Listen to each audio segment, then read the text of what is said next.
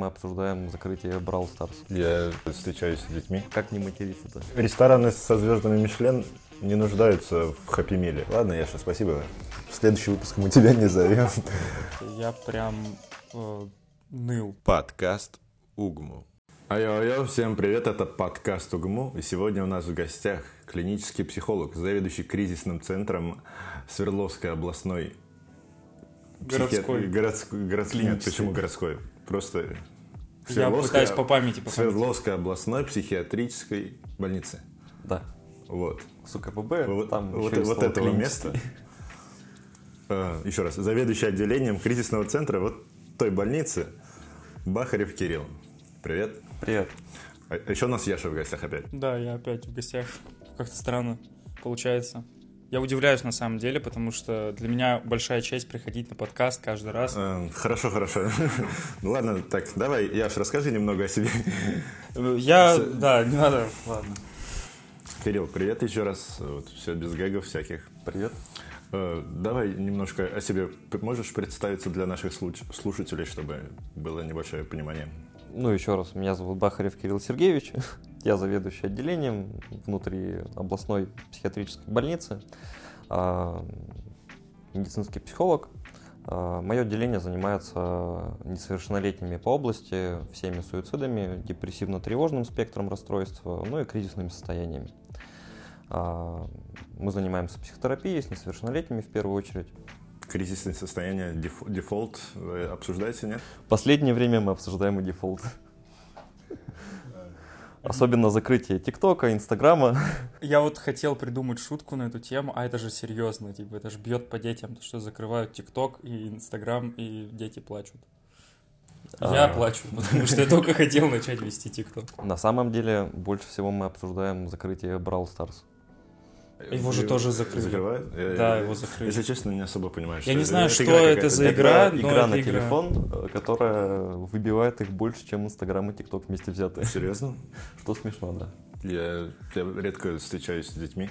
Ну, я, в принципе, я встречаюсь с совершеннолетними в основном.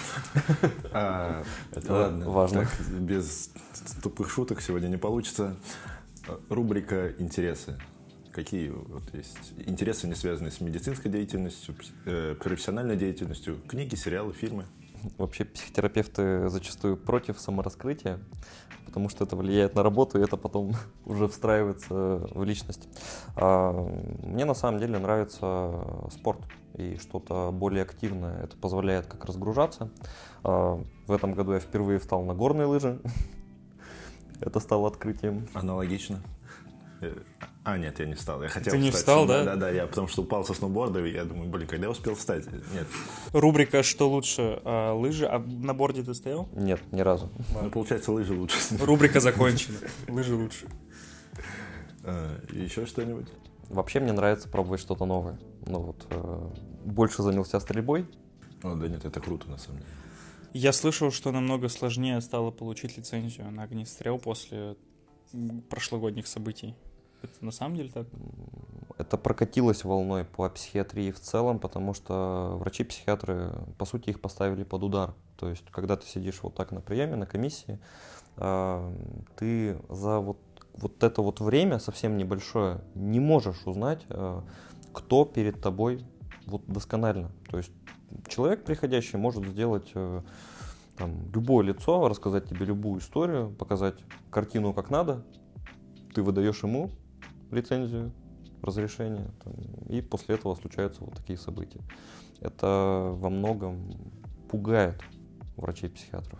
А есть вообще какой-то такой метод, возможно, чтобы, ну, хотя бы хоть как-то понять, что к тебе приходит человек, там, например, 18-19-летний, который такой, все нормально, я просто хочу себе дробовик. Ну, то есть, это же странно. Ну, то есть, да, наверное, В общем, вся эта тема очень сложная, поэтому вопрос не, я не продолжаю. Я вообще начинаю путаться, потому что, смотри, разница психиатрия, психотерапия, психология. А, Когда у нас была пара... клиническая психология. Клиническая психология, да, извини, пожалуйста. А еще наркология. э, Ну, это все там вместе же. Оно как-то. И я не понимаю разницы вот этого всего. Вот, и поэтому я путаюсь.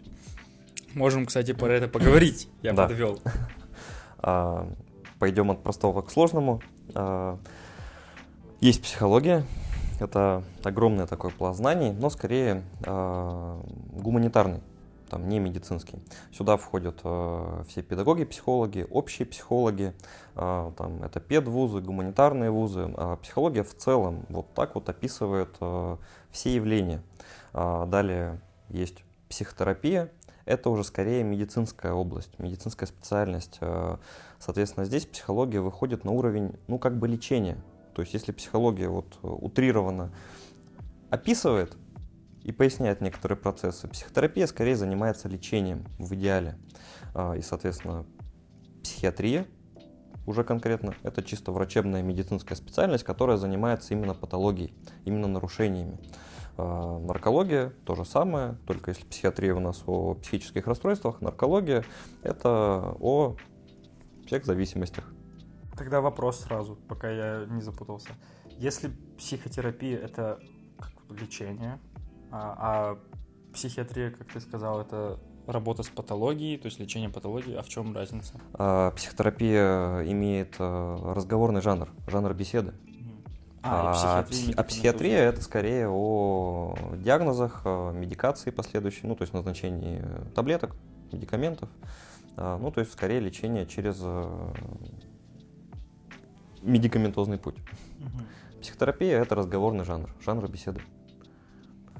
То есть условно от лечения словом. Все, я понял. Как-то сейчас более-менее а клиническая психология у нас просто так написано, то есть это что-то а, клинич... другое? Клиническая психология это а, вообще, вот если говорить, есть а, психолог, там клинический-медицинский психолог, это синонимично, а, есть а, врач-психотерапевт и есть врач-психиатр.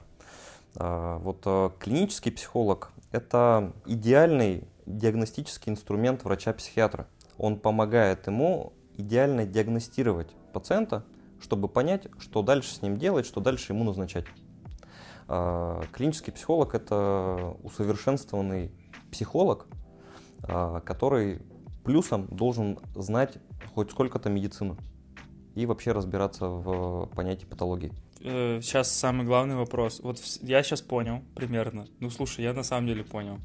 Но сейчас у меня вот так где-то на задворках витает слово э, психоаналитик, это везде сейчас вообще. Что это, вот почему психоаналитическая штука, это, это что-то другое, это вообще не медицина. Приятно познакомиться. Кроме того... Здравствуйте. Э, я имею большей частью именно психоаналитическую подготовку. А, да, это огромная путаница на самом деле для людей. А психоаналитик — это метод работы. То есть есть психотерапия, это, ну вот конкретно там лечение словом, как мы говорили. И делать это можно по-разному. Ну, то есть там, смотря в каком стиле работает терапевт. Вот терапевт может работать в психоаналитическом стиле, в стиле гештальт-терапии, там, в стиле КПТ, ну, например. КПТ это что еще раз? Когнитивно-поведенческая терапия. Непонятно. Нет, ну, это просто стиль работы. То есть психоаналитик — это стиль, в котором работает э, терапевт. Я... просто, если честно, я, я Нет, я окей, окей, нет. Я потерялся среди мыслей. То есть э, психотерапевт может быть как э, ну, он иметь... может быть психоаналитиком, он может быть гештальтистом, это просто то, чем ему нравится работать. То есть это ну, определенные способы, это определенное построение твоей работы, то, как он ведет терапию. То есть можно пойти через левую сторону, можно пойти через правую сторону, можно пойти по низу. Окей. Окей. Окей. Я пытаюсь все это переварить. А подожди, вот ты сейчас сидишь и разговариваешь с нами. Вот это, кстати, самый главный вопрос 18-летних девочек и еще 15-летних девочек. Ты читаешь нас то, что вот... Когда ты поступаешь и ты учишься, как э, все специалисты, которые обучаются, ты постоянно приходишь и постоянно пытаешься кого-то читать. Ты, не выключаешься из этой роли. Проходит время, э, ты начинаешь работать, и ты понимаешь, что так нельзя жить просто нельзя жить. Ты постоянно включенный, и это отбирает всю энергию, все ресурсы, все силы. После этого ты научаешься выключаться, потому что так жить нельзя. И вне рабочего времени, там, вне терапии, ты такой же обычный человек, э, который ничего не замечает, ни на кого не смотрит и позволяет себе быть таким же больным, как и все. Ну, то есть за сеанс нам платить не придется, я так понимаю? Да, я тоже думал сейчас назвать это в шутку, типа, а, это сеанс, психотерапия, но нет. Ну, у тебя получилось.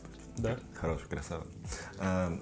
Окей, давай я так часто я говорю, пошел. Я так часто говорю слово окей, это вредная привычка.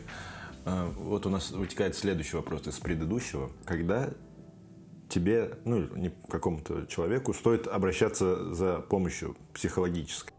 Вообще психотерапия – это не только для там, людей с какими-то нарушениями, с какими-то психиатрическими диагнозами, это в том числе и э, отличный вариант для самого обычного человека, условно здорового. Э, обращаться стоит в тот момент, когда ты понимаешь, что ничего не меняется. Есть какая-то проблема, и с ней не получается ничего сделать. Либо в жизни что-то происходит э, по одному и тому же кругу. Ну, то есть, к примеру, э, чаще всего случается так, что в отношениях мы поступаем одним и тем же образом. Мы встречаем разных людей, и отношения с ними почему-то выглядят одинаковым образом.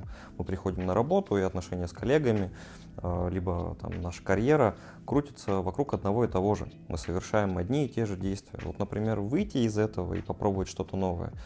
Э, именно это предлагает психотерапия. Любые проблемы, которые возникают в жизни и которые не получается решить самостоятельно, какое-то состояние, которое не уходит, ну то есть, к примеру, постоянно грустно или там постоянно преследует одно и то же чувство. В этот момент, если ничего не меняется, стоит пойти к специалисту.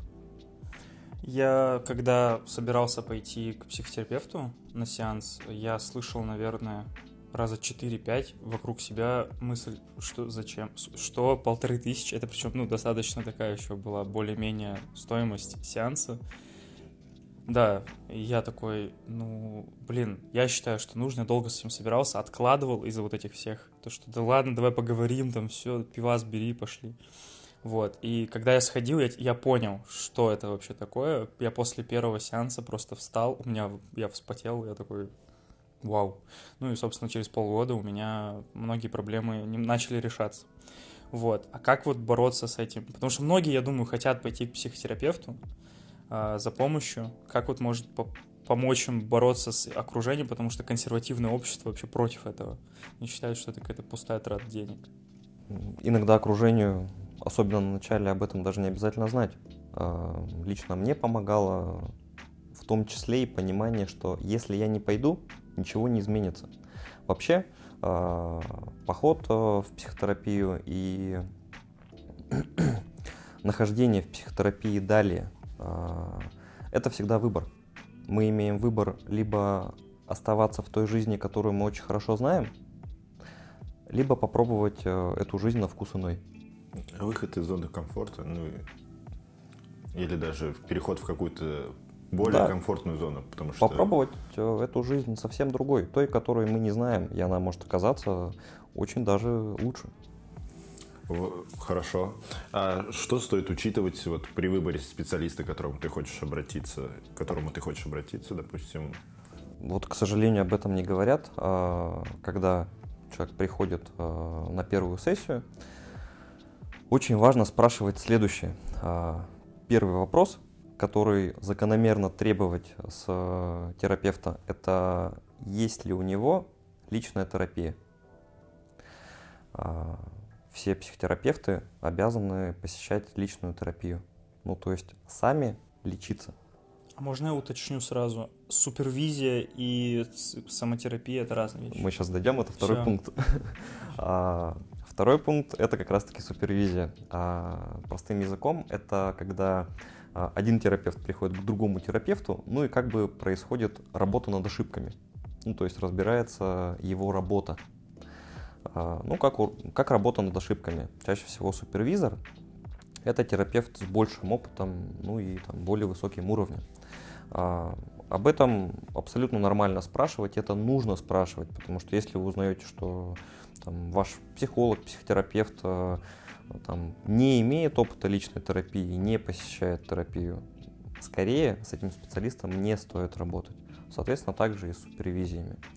А, это такой скорее неписанный кодекс, он юридически никак не обрамлен, а, но да, чтобы работать в этой сфере, необходимо посещать личную терапию, постоянно брать супервизии на постоянной основе и в идеале, если еще и заниматься групповой психотерапией, ходить еще и в группу. И плюсом... Это где кружочком так сидят? Да. похоже, как в фильмах э, «Общество анонимных алкоголиков». Выглядит примерно так же. А, суть чуть-чуть другая. А, ну и да, это профессия, в которой ты постоянно учишься до конца своих дней. Вот непрерывно. Сейчас после этого рассказа мне вот прям навеяло чувство, это какой-то закрытый такой, закрытый клан. То есть вот есть УГМУ, там есть кланы, все более-менее похожи, а вот, ну, псих это как-то вот они там, свои обряды. Я почему-то вспомнил э, бойцовский клуб. Там же тоже сначала у них кружок э, анонимных э, да. больных, больных раком, потом это превращается, переходит в, друг, в другой круг, да, супервизия, где они начинают драться. Ну, есть какие-то перекли, э, переклики, плюс там еще главный герой такой товарищ. Это правда. Те, кто выживают, после вхождения в профессию э, чаще всего попадают в ну, довольно тесное э, профсообщество. Вообще э, психотерапевтов довольно мало. Людей, которые остаются в профессии, их очень мало. Потому что вот порог вхождения, он, во-первых, очень дорогой, в том числе экономически. Во-вторых, ну, довольно тяжело морально. Это как э, у масонов. Э, да. Как у них ниши, нет, не ниши, э, как их называют По, сборы? Палаты, я понял. Почему. Если выживешь, будет круто. Сейчас мы вспомним. Э, ложи. Ложи, да. Масонские ложи, вот также ложи, ложи Отлично. психологов. Не, ну просто, ну это круто. Просто очень важно делать это правильно. А если приходить в психотерапию без личной терапии, без супервизий, а, очень быстро захочется оттуда сбежать, и люди сбегают, несмотря на деньги. Ну, профессиональное выгорание, да? Или... А, в том числе. Дело в том, что это не стоит того. А, когда вот мы начинали работать, у нас была между собой а, такая шутка о том, что ну, многие работали в общепите, там, каких-то других работах, и знали, что такое отстоять 12 часов смену на ногах. И между собой мы обсуждали, что отстоять смену 12 часов на ногах легче, чем просидеть одну сессию с пациентом.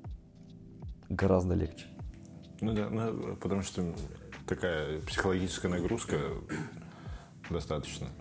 Ну, я вспоминаю, я не знаю, как другие, вот, но я вспоминаю свои сеансы. Я прям э, ныл. То есть я сидел, и я еще так уходил в себя, начинал просто что-то такое говорить, говорить. От одной проблемы, вот не плавно, а буквально там резко переходил к другой, к третьей, вот и сидел. И я потом уже, когда это вот все вспоминаю сейчас, мне кажется, как я задолбал ее просто. Это вообще... Ну, я, мне ее жалко. Ну, это же, по сути, общение постоянно в токсичной атмосфере ты находишься, если ты общаешься вот с такими пациентами. Токсичная атмосфера. Ну, серьезно. То есть, если на тебя твой друг выливает кучу своих проблем, ты такой, ну, чуть-чуть попроще, давай полегче, ты немножко уже это токсичишь. А, а это профессия непосредственно, когда вот... А, дело в том, что вот в психотерапии наша психика не может и не должна работать в таких условиях. То есть э, внутри терапии ты чувствуешь пациента не только на словах, головой, но должен ощущать еще его эмоционально. А, плюсом ты в какой-то момент ощущаешь его еще и телом. Ты присоединяешься и телом способен почувствовать то, что происходит с твоим пациентом. И вот в таких условиях наша психика, в принципе, не должна работать. Поэтому это оказывается очень затратно. И, ну да, очень важно возвращаться в себя после. Блок «Путь самурая». Кирилл, как, как вообще вот мне стать психологом, если я вдруг захотел им прямо сейчас стать? Ты в одиннадцатом классе или нет? Ну, представим э, ситуацию гипотетическую. Да, я в пол, пол одиннадцатом классе э, что мне, что мне делать, чтобы стать психологом? А, я решил пойти этим путем как раз-таки прямо перед 11 классом. А, и я считаю, что мне очень повезло. А, я даже угадал. Я выбирал именно медицинские вузы и именно клиническую психологию. Ты берешь учебник математики, учебник русского и учебник биологии. Готовишься по этим предметам, сдаешь их на ЕГЭ и поступаешь э, очень желательно в медицинский вуз э, на специальность клиническая психология. Отучиваешься 6 лет, и после этого твой путь начнется. А почему желательно медицинский вуз? А, клиническая психология в медицинских вузах все-таки отлична от э, гуманитарных вузов. У нас, э, вот я буду рассказывать скорее про УГМУ, так как являюсь выпускником именно УГМУ. А, у нас чуть-чуть другие дипломы, нежели чем в гуманитарном вузе. А, специальность одна, но специализация другая. А, в нашей специализации прописана патопсихологическая диагностика и психотерапия. То есть в нашем случае была достаточно серьезная подготовка именно с психотерапевтической стороны. Это позволяет непосредственно работать сразу после выпуска. По крайней мере, начинать. Поэтому, если клиническая психология, я рекомендую именно медицинский вуз. И все урфушники такие, блин. А, УРФУ славится другой работой. А, это просто чуть-чуть другая заточка. То есть а, они оказываются крайне важны, востребованы, например, в рамках МЧС. А кто вообще, вот мне просто интересно даже сейчас, может, в топ, кто звонит в МЧС? Ну, то есть там они все время пишут номер. Вот именно в такие службы государственные. Ну, я типа не собираюсь никогда звонить. Я не знаю, кто будет звонить в государственную службу психпомощи. Ну, воз... нет, всякие случаи возникают. Это же ну, просто... странно. Ну, кроме того, они участвуют в, во всех ликвидациях э, чрезвычайных ситуаций. То есть крушение самолета, обрушение зданий, э, нынешняя ситуация актуальная в том числе. То есть э, МЧС, к слову, участвует в том числе и в ликвидации, если так можно выразиться, различных митингов. И у них есть понимание, как это устроено, а вообще это устроено под определенным процессом. Так, подождите, интересная тема. Ну, то есть там... Как То есть работа с либеросней. Ладно, нет. Работа с э, ли- либеральными гражданами, чересчур либеральными, проводится также У МЧС есть э, знание и понимание того, как устроена группа и гру- групповой процесс. Соответственно, вот, есть масса на площади, э, которая раззадорена, которая сейчас э, очень активна, и есть понимание, как погасить их пыл. Причем без силовых методов. Я и думаю, с минимальным с- участием. Минимальным участием. как-то Видимо, они не дорабатывают, потому что как-то без силовых методов у нас пока что не получается. Ну, нужно отметить, что это чуть-чуть о другом. Я говорю сейчас скорее не о политических митингах. А, ну А ладно. какие, например, забастовки? А забастовки, особенно забастовки в рамках, опять же, чрезвычайной ситуации. То есть я знаю конкретный пример, когда после чрезвычайной ситуации, там, происшествия, а, люди были не только встревожены, но еще и достаточно агрессивно настроены. Это было что-то вроде стрессовой реакции. Кроме того, клиническая психология открывает двери во множество ведомств, э, во множество профессий, а, в том числе и силовых. Да, Э. Несомненно. Я даже не ожидал, что это настолько. Я думал, в РФУ психология это так вот корочка. У меня есть корочка, я психолог, и все, и ты так дальше. пять с половиной лет учиться. Ну это же в РФУ. Блин, в РФУ. Я- я- может, я недооцениваю. РФУ. Нет, УРФУ это круто. Да, если кто-то есть из УРФУ, и вы нас слушаете, Это обязательно... был док мед, Да, заканчивал за- за- УРФУ. Засрите меня в комментариях, получается. Так, что у нас, что у нас дальше? Получается, ординатуры у вас нету. А, Нет, а, ординатуры во врачебном понимании у нас нет. А, Это специалитет, пять с половиной лет. После него специалист выпускается и может быть допущен сразу же к работе. Но еще раз, если вы хотите быть именно в рамках психотерапии, это постоянное образование, которое не заканчивается никогда. А, так, отходим немного от формальностей. А вот какие личные качества нужны, чтобы работать в сфере? Есть такое? Сложно говорить о каких-то конкретных личных качествах. Наверное, многие говорят в первую очередь про эмпатичность. А, Многое решается именно с помощью личной психотерапии.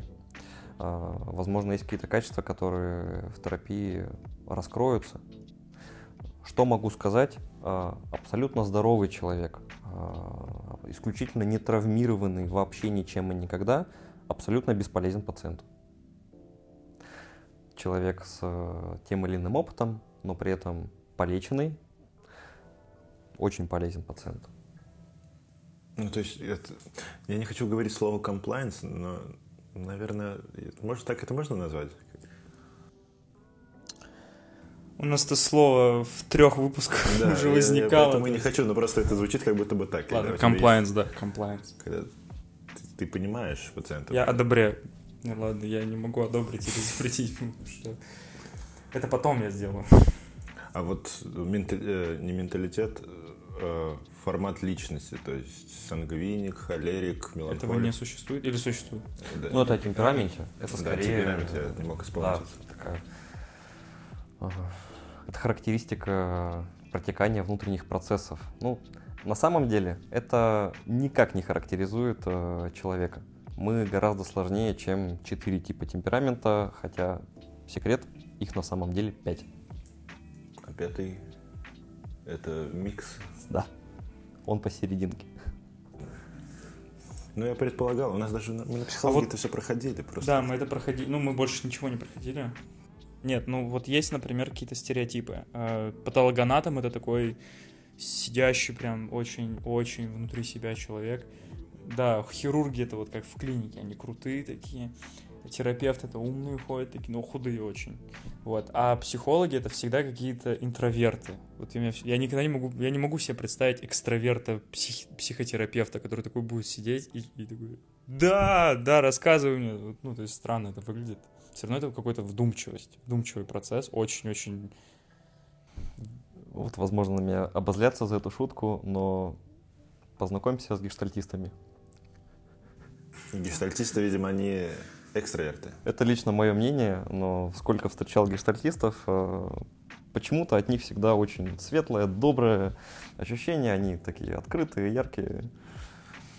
Ну, это, наверное, необходимое качество. Это... Ладно, Говори, говори, пожалуйста. я просто вспомнил э, блогерку э, Евгения Стрелецкая. Она, по-моему, занимается гештальт-терапией. Вы не знаете ее. На Ютубе она, она я очень наслышан, я наслышан. Да, ее не уважают в профессиональном сообществе, совершенно не уважают, как я знаю. Ты есть в профессиональном сообществе гештальтистов? Да, я в чате. Не, ну просто... Ну, то есть, но она еще... Вот, я долго думал, почему не уважают, и мне сказал а, мой друг, что клинический психолог, психотерапевт, что она вообще врач, э, ну, то есть она заканчивала лечфак, и поэтому у нее совершенно нет практики, и поэтому все, ее нельзя смотреть, это плохо. Вот, но она очень позитивная, вот. просто она гештальтом занимается, радостная такая. Не знаю, у меня в голове складывается э, образ потрясающего, ну, точнее, идеального психолога. Смотрел кто-нибудь «Клан Сопрано»? Да, да, Одну серию? да. Вот там есть психолог, э, я не помню, как ее зовут, женщина, но вот она такой, такой психотип интересный. Ну, то есть смотришь, и тебе прям кажется, что вот я бы с ней поговорил, вылил бы душу. Психолог должен уметь слушать. Ну да, там плюс еще герой такой, который много изливает. Ладно, давай, наверное, к следующему вопросу. А почему не уважают Евгению Стрелецкую? Кроме того, что она врач. Э, Я не смотрел и не знаком вот много с ее творчеством. А, Но из того, что слышал, а, она говорит очень много не очень много антитерапевтичного. А, Вообще очень сложно быть популярным блогером и, наверное, при этом грамотным специалистом. Кстати, хорошая мысль. Ну да, потому что когда ты э, в ТикТоке показываешь на слова пальцем и тупо улыбаешься, ты, ты не можешь быть специалистом. Ты, скорее всего, ну, Вообще есть э, такое поверье. а, профессиональное сообщество практически никак не представлено в сети. Нет э, баннеров, нет реклам, э, нет там страниц с э, огромным количеством подписчиков, просто потому что это оказывается не нужно. Когда ты работаешь достаточно хорошо и достаточно терапевтично, у нас до сих пор все построено на сарафанном радио, и поток пациентов у тебя большой. Тебе просто-напросто некогда вести Инстаграм и ТикТок. Ну, то есть, да, это как рестораны со звездами Мишлен не нуждаются в хэппи-миле. Ну да, красиво. Ты... Им не надо постоянно где-то рекламу кидать всякое Круто. такое, потому что Я тоже захотел запомнить. Я прям... Это очень красиво ты сказал. я вспомнил историю про ресторан в Японии. Я вот кого-то слышал, что там есть ресторан, где очень маленькое количество э, э, клиентов они принимают, и то есть там даже и все происходит в порядке живой очереди. И не может никакой человек, допустим, с большим количеством денег прийти туда и сказать, я хочу пройти, вот я президент, пропустите меня без очереди. То есть нет, все работает так, как должно и работать. То есть есть ресторан, он принимает 100 человек в день, и 100 человек, кто в очереди отстоял, те и пройдут. И неважно, какого ранга. Вот такого формата. То есть я- и нету желания масштабироваться, всякое такое. И точно так же работает с, с этим сообществом. Метафора... Да, хорошо. Ну Нет, Я просто пытался понять, к чему ведешь, но сейчас я понял. А какое отношение профессионального сообщества, в котором я, как оказалось, не состою, вот, а, к, получается, выпускникам личфака, которые затем уже проходят ты, психотерапию. ты про эту девушку до сих пор- Ты так негативно относишься. Не, ну вообще, тут не про блогерку Евгению Стрелецкую, которую я смотрю иногда. Ну вообще, потому что это все равно как-то... Ну то есть у нас практики совершенно... То есть если, например, я захочу стать э, психотерапевтом, там я закончу либо ординатуру психотерапии, либо психиатр-нарколога, затем специализация психотерапии, у меня будет практики, ну, 2-3 года именно ну, такого. А тут 5,5 лет. Я чувствую много ответственности, отвечая за все профессиональное сообщество в своем лице. Я хочу сказать, что нам очень не хватает а, грамотных врачей-психиатров. Дело в том, что их просто выпускается очень мало. То есть а, их должно быть больше. И чем больше их будет, и чем больше мы сможем работать в команде, а, тем лучше будет наша работа в совокупности. А, Выпуски, к сожалению, крайне маленькие при огромном запросе от населения. А, Притом, да, подготовка врачей-психиатров а, должна еще включать а, большую подготовку о а, психическом аппарате, о том, как вообще функционирует психика, что в ней есть, как это все работает. Ну, то есть не только врачебная подготовка, но еще и во многом психолого-психотерапевтическая. Вот зачастую вот этого понимания немножечко не хватает. И клинический психолог, и врач-психиатр в какой-то момент разговаривают на разных языках. Такое, к сожалению, иногда случается. Это только у нас в стране? Да. У нас э, своя система, ну там, скажем, если мы будем рассматривать Германию, у них совсем другая система. У них, к слову, клинический психолог, он, например, имеет право медикации, то есть он плюсом еще прописывает медикаменты. А ты знаешь, кто еще имеет право медикации? Отсылка к вопросу. Фельдшер? Фельдшер и врачи после шестого курса. А, да, кстати, следующий вопрос. Я его подготовил. А, а, нет, это не следующий вопрос, ладно, через вопрос. Следующий вопрос у нас про отношение к депрессии в нашей стране. Есть такое поверье, что ну, депрессия это такая отговорка нытиков. Ну, то есть, когда тебе охота поплакать, ты говоришь, у меня депрессия, на самом деле ты ничем не болеешь. Даже товарищ фараон э, Глеб говорил в в интервью Дудю, что депрессии не существует, вы просто плачете и все. Можно по-разному к этому относиться, можно шутить про мемы э, «депрессия в ноль лет», Вот, вот, да, кстати. Я так шучу постоянно. На данный момент мы можем говорить о некой эпидемии депрессии в целом ну, населения. А, Этого стало гораздо больше. Вообще есть понятие патологии эпохи, патологии времени. Там вот если мы берем Фрейда и фрейдовские времена, а, то он постоянно говорил об истерии, так или иначе. А, И это очень согласовывалось с культурно-историческим контекстом. Ну, то есть, тогда о сексе, в принципе, нельзя было говорить, его как бы не было, все это было закрыто. И мы имели истерическую патологию. Сейчас время сменилось, и сейчас у нас эпоха нарциссизма. Но нарциссизм здесь очень важно правильно понимать. Кроме того, это еще и время именно депрессии. Поэтому да, ее много, и пока это скорее не изменится. А можно ли провести самодиагностику депрессии? То есть многие Я... говорят, депрессия. Есть опросник по депрессии. Кстати, у нас сейчас идет э, цикл Боже мой, я даже не знаю, цикл как, я, я не знаю, как он называется. Да, общая врачебная практика вроде бы, да. А, и вот я читал лекцию по этому циклу и увидел опросник Э, диагностики депрессии. То есть короткий опросник в несколько вопросов. И подразумевается, что ты этим опросником, будучи врачом первичного звена, должен пользоваться со всеми своими пациентами. То есть как-то хотя бы иногда, но ты должен эти вопросы проговаривать. Но вот я думаю, что в нашей стране этим, этим, этим мало кто занимается. Вот именно врачи первичного звена, то есть вообще не заинтересованы в том, чтобы выявлять депрессию или, или что-то подобное, как-то обращать на ментальное состояние пациента? К сожалению, это частая картина. Депрессия часто сопутствует а, заболеванию. Соответственно, если наш пациент оказывается в депрессии, лечиться он будет из рук вон плохо. Если мы будем приводить параллельно еще и его состояние в норму, в некоторых случаях с помощью антидепрессантов в том числе, а, лечиться он у нас будет тоже лучше. Я, кстати, нашел этот опросник, он называется PHQ-9, так что если вы работаете с пациентами, то посмотрите этот опросник. Возможно, вы найдете несколько людей с депрессией и поможете им. Вы же все-таки врач.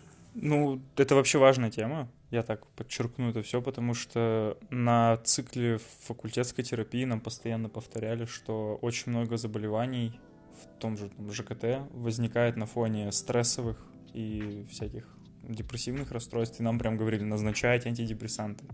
Это... И они во многих рекомендациях прописаны. Синдром раздраженного кишечника лечится назначением антидепрессантов. Ну, он еще и он такой, как диагноз исключения, он, он считается диагнозом исключения? Да. Ну вот, то есть сразу не стоит назначать, возможно, все-таки есть какая-то проблема. А что еще лечится антидепрессантами? Корешковые боли в позвоночнике, они тоже вроде то есть там это лечится либо радикально, либо ты сначала НПВСками, а потом уже добавляешь антидепрессанты. Но я тоже ни разу не видел, чтобы кто-то назначил антидепрессант. Обычно антидепрессант э, назначается, когда пациент приходит и говорит, вот мне какой-то врач сказал, что мне нужны антидепрессанты, назначите мне. Ну, это в моем случае на участке. Такое бывает. Да, бывает. Ну, то есть он- онколог, допустим, прописывает, что пациенту необходимо назначить такие-то а, препараты, окей. чтобы дополнительно снять боль. А вот так, чтобы терапевт назначил. А насколько бы сильно помогло возможность назначать э, терапию э, вот в сфере клинической психологии на уровне вот именно просто вот после пяти с половиной лет можно было бы назначать? После пяти с половиной лет э, в том виде, который они есть сейчас, это нельзя делать потому что для этого должна быть все-таки несколько иная подготовка. Uh-huh. Это либо до обучения, э, какое-то до образования, для того, чтобы уже мочь иметь право медикации. А, ну, либо это колоссальные изменения в учебном плане, в программе обучения. А, в том, как учатся клинические психологи, даже в медицинском, это не заточка для медикации. Все-таки тут нужно иметь гораздо больше знаний, в том числе и в других областях, которые все-таки несколько упускаются. То есть фармакологию клин она была. То есть э, в нашем курсе была фармакология, но все-таки надо понимать, что она была урезанная. Кроме того, одной фармакологии мало. Э, нужно знать э, в большем разрезе и все остальные предметы. Они у нас были все-таки в более урезанном формате, чем, например, у Личфака. Ну, более знакомительного формата, я так понимаю. Скорее, да, более описательного. Депрессия во многом эпидемия ныне это правда. А, во многом люди ощущают себя а, более одиноко а, в наше время. Это связано неотрывно от социально-культурного контекста, там, социально-исторического контекста, культурно-исторического, как угодно. В конце концов, там, даже лет э, там, 80-100 назад у нас во многом было там, общество в виде дома, семьи, которая выходила вместе там, на землю, вместе работала, они были неотрывно связаны одним делом, э, там мы возвращались, и их взаимодействие было в разы больше. Сейчас ситуация изменилась, и человек, э, родитель, э, обязан работать. Причем он не может не работать, и чаще всего он не может не работать много. Очень разрозненная семья, частью, конечно, это относится к еще и плюсам разрушенному институту семьи, к сожалению. А, здесь довольно много процессов и аспектов одновременно играют роль. Если делать какое-то предположение, то есть вот там сто лет назад была истерия, сейчас депрессия, через сто лет, нет, 80-80 лет произойдет Мы полный... не проживем столько, да? Не, ну а вдруг, вдруг, ну вот будет полная цифровизация. То есть как, что можно такое предположить, что будет влиять на... Ну...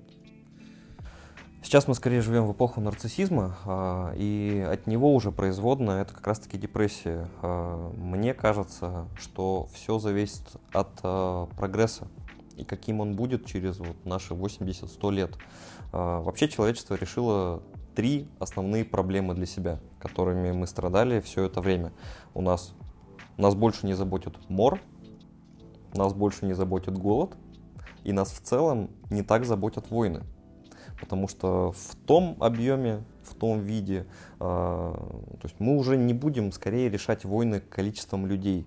У нас есть иные вооружения, мы справились с болезнями, и вот даже ковид показал, что в достаточно короткие сроки мы можем решить практически любую болезнь. И у нас решен вопрос голода. Соответственно, следующий вопрос, который стоит перед человечеством, это скорее вопрос бессмертия и счастья. И если мы добьемся э, скорее бессмертия в каком-либо виде, э, во многом, как мне кажется, встанет вопрос, а чего с этим бессмертием делать? И, соответственно, вопросом счастья, который, ну, уже сейчас там так или иначе иногда, но маячит на горизонте. Э, если есть бессмертие, чего с ним делать? Как с ним быть? Кроме того, как еще и обращаться в рамках поколений друг с другом? Представьте, что ваш начальник э, из э, там, эпохи романтизма или возрождения, а вы из 21 он века. Он бессмертный. И, и вы бессмертный. Но вы из 21 века, а он все-таки где-то там из возрождения. А как его сменить? Никак. Ну, то есть... А если станет бессмертным. Нельзя такое говорить, блин, ну, чувак, я не хочу сидеть в тюрьме. Ладно, как говорил один знаменитый человек, изучающий историю Украины, мы попадем в рай. Выгорание вообще часто встречается в медицинском сообществе? Очень часто. Это колоссальная проблема, потому что именно по этой причине специалисты покидают сферу. А, не секрет, что у нас есть огромный отток кадров из э, медицины. Э, это проблема, на которую нужно обращать внимание. В том числе и с помощью привлечения психологических служб э, и обучения каким-то навыкам самопомощи. А почему здесь не фигурирует повышение зарплаты? То есть, мне кажется, самое главное. Нет? Ну, ну я, я, я не уверен. Ну просто я в поликлинике, когда проходил практику, я потому что проходил практику, я постоянно видел медсестер, которые сидят, вот, ну, у них на лице написано, я не знаю, я не умею ставить диагноз выгорания, который будет в МКБ-11, по-моему, но, или он уже есть в 10 Неважно. Неважно. Ты так это сказал. То есть ну, у них прям на лице это написано. То есть я все, я, если бы у меня была возможность хотя бы получать 15 тысяч рублей в месяц просто так, я бы здесь не работал. То есть не работаю там за 20 тысяч рублей. И мне кажется, это самая главная их проблема. Как, как кроме, ну, ладно. Ну за... да, на самом деле это все экономически решается, потому что, как показала нам одна это массовая инфекция, что повышение зарплат улучшает настроение сотрудников. Кстати, да. По-моему, в ковиде у, у работников ковида намного лучше с этим, с выгоранием. Его отсутствием. Наверное. Может быть. Да, вот прям биполярные настроения были в нашем урологическом отделении. Все зависело от, от того, какая стадия была, фаза. Фаза ковида, либо фаза урологии. И в зависимости от фазы ты либо в хорошем настроении, либо ты негативный. А если не касаться вот именно экономического фактора, это действительно вот можно человека как-то переубедить остаться на работе и перестать вот выгорать? Нужно сперва найти причину, что заставляет его выгорать. Для всех это что-то свое. Я могу начать учить плохому и рассказать о пяти способах, которые в целом после работы помогают вернуться в тело а, и как-то, и как-то прийти в себя. А, прийти обратно в тело помогает нам вкусная еда, когда мы концентрируемся именно на вкусе. А, Все, что связано с водой, будь то ванна, будь то бассейн, вот именно в воде мы совсем иначе и очень хорошо ощущаем собственное тело. А, это любые физнагрузки. А, еще раз, это заставляет ощутить тело, прийти в себя. А, это табак, алкоголь, потому что табак в этом разрезе это стимулятор. Об алкоголе мы говорим не о запойном пьянстве, а о именно наслаждении вкусом. Ну, то есть там мы ощущаем всю палитру, все ноты, все нюансы хорошего алкоголя, скажем, там до 100-150 мл. Соответственно, если разбираться в этом, это может быть э, именно как наслаждение, э, еще и с попутной выгодой ощутить себя. И секс. Пятницу описали вы только Можно совмещать? э, алкоголь. Мне, вот, я всегда задавался вопросом, немножко оф топ быстренько сейчас пробежимся. Почему безалкогольные напитки не обладают таким широким вкусом, как алкогольные? Вот, кто, кто-нибудь мысли, знает? мысли. Да. Ну, вот безалкогольное вино хорошее, в целом, ну, дотягивает. Не, деалкоголизированное, да, ну, не Ну, ну ладно, может, ты Уже нет, но было хорошее, то есть, когда его привозили. А, Я не знаю, сейчас ну пока Сейчас остатки просто- есть. Если что, в перекрестке. Блин, ну это достаточно замечательный совет. Это хорошо, что в конце, то есть это будет цеплять в названии выпуска. Мы обязательно это То вставим. есть все остальное Да, не да. цепляет Нет, абсолютно. выпуск супер интересно. П- Продолжаем. Последний вопрос, предпоследний. Да, э, всегда хотел спросить. э, Я нашел на просторах в- ВКонтакте паблик э, что-то про Скиннера. Почему Скиннер... Там был мем, э, я лайкните 50 раз, и я выложу Скиннера еще раз. Почему Скиннера выкладывают два раза? Что такое скиннер? Это какой-то ученый, я не знаю. Э, Так, ладно, этот вопрос отменяется. Кризи- Кризисный. Я, я примерно понял в какую-то сторону, но это настолько сложно объяснять. Это- подожди. Начнем с теории бихевиоризма. Он что-то делал с голубями или что-то, да. Он... А, Почему мем повторяется? Это бихевиористы, ко- короче, направление основано на дрессуре. И, ну, наверное, наверное, я предполагаю, я не силен именно в этом направлении. Ну, как дрессура, надо повторять по два раза, чтобы навык закрепился. А, то есть это он дрессирует подписчиков, чтобы они ставили лайки. типа- Наверное. На протяжении двух лет одна и та же картинка выкладывается. Я такой, кто такой Скиннер? Я уже прочитал, кто он, что он, посмотрел, везде его обсуждают. У меня... Я впервые слышу про Я, я тоже. Но Скиннера я представляю, то есть Я так учителя надеялся, Симпсонов. что все поймут этот мем, но его никто не понял. Ладно, Яша, спасибо. В следующий выпуск мы тебя не зовем. Ну, и давай, заключительный вопрос. Хотя бы странно, мы почему-то его поставили в конце, стоило поставить его в начало. Кризисный центр – это вообще что под собой подразумевает и с чем это едят? В на Свердловскую область мы достаточно уникальны. А, В рамках а, психиатрической больницы мы единственное отделение, оказывающее психотерапевтическую помощь для несовершеннолетних а, в абсолютно бесплатном бюджетном формате. То есть со всей области к нам попадают подростки до 18 лет, которые получают в полном формате психотерапевтическую помощь, которая, как мы знаем, далее после 18 в частном формате стоит достаточно дорого. А, Это единственное место на область, которая занимается именно психотерапией. И мы удерживаем этот формат. А, А с детьми тяжелее заниматься, чем со взрослыми? Вообще сеансы проводить? Надо сказать, что у нас не так много детей, мы скорее именно подростковое отделение, потому что занимаемся суицидами. Ну, суициды в детстве, как мы уже говорили, депрессия в 0 лет. Это не совсем то, вот, а все суицидальное, оно развивается у подростков именно. А, поэтому, да, детей у нас скорее меньше, ну и все-таки психотерапия это разговорный жанр, до которого, ну, все же нужно дорасти. Психотерапия подростка не очень много отличается от психотерапии взрослого. Мгм.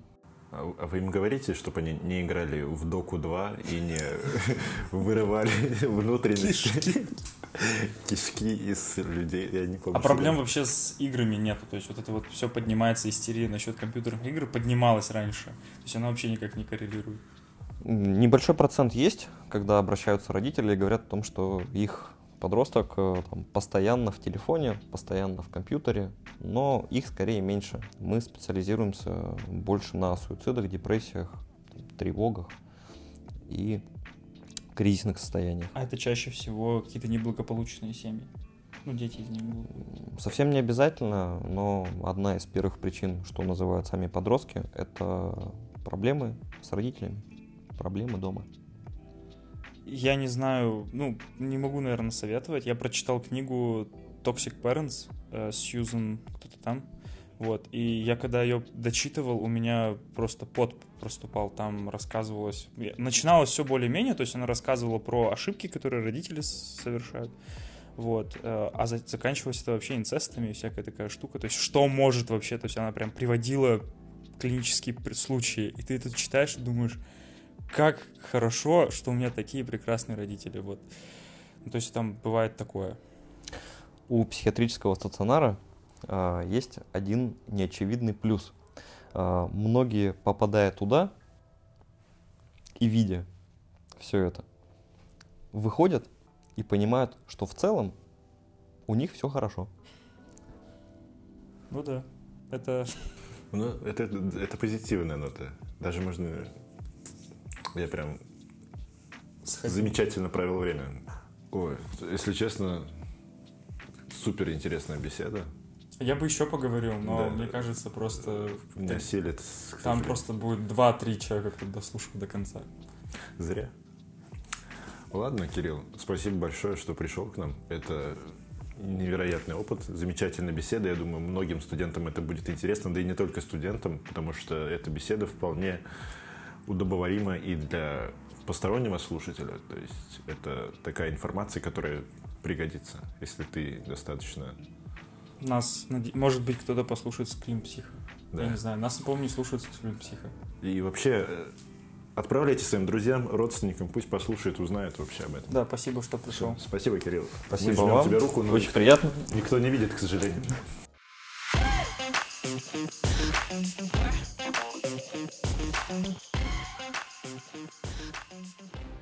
Подкаст Угму.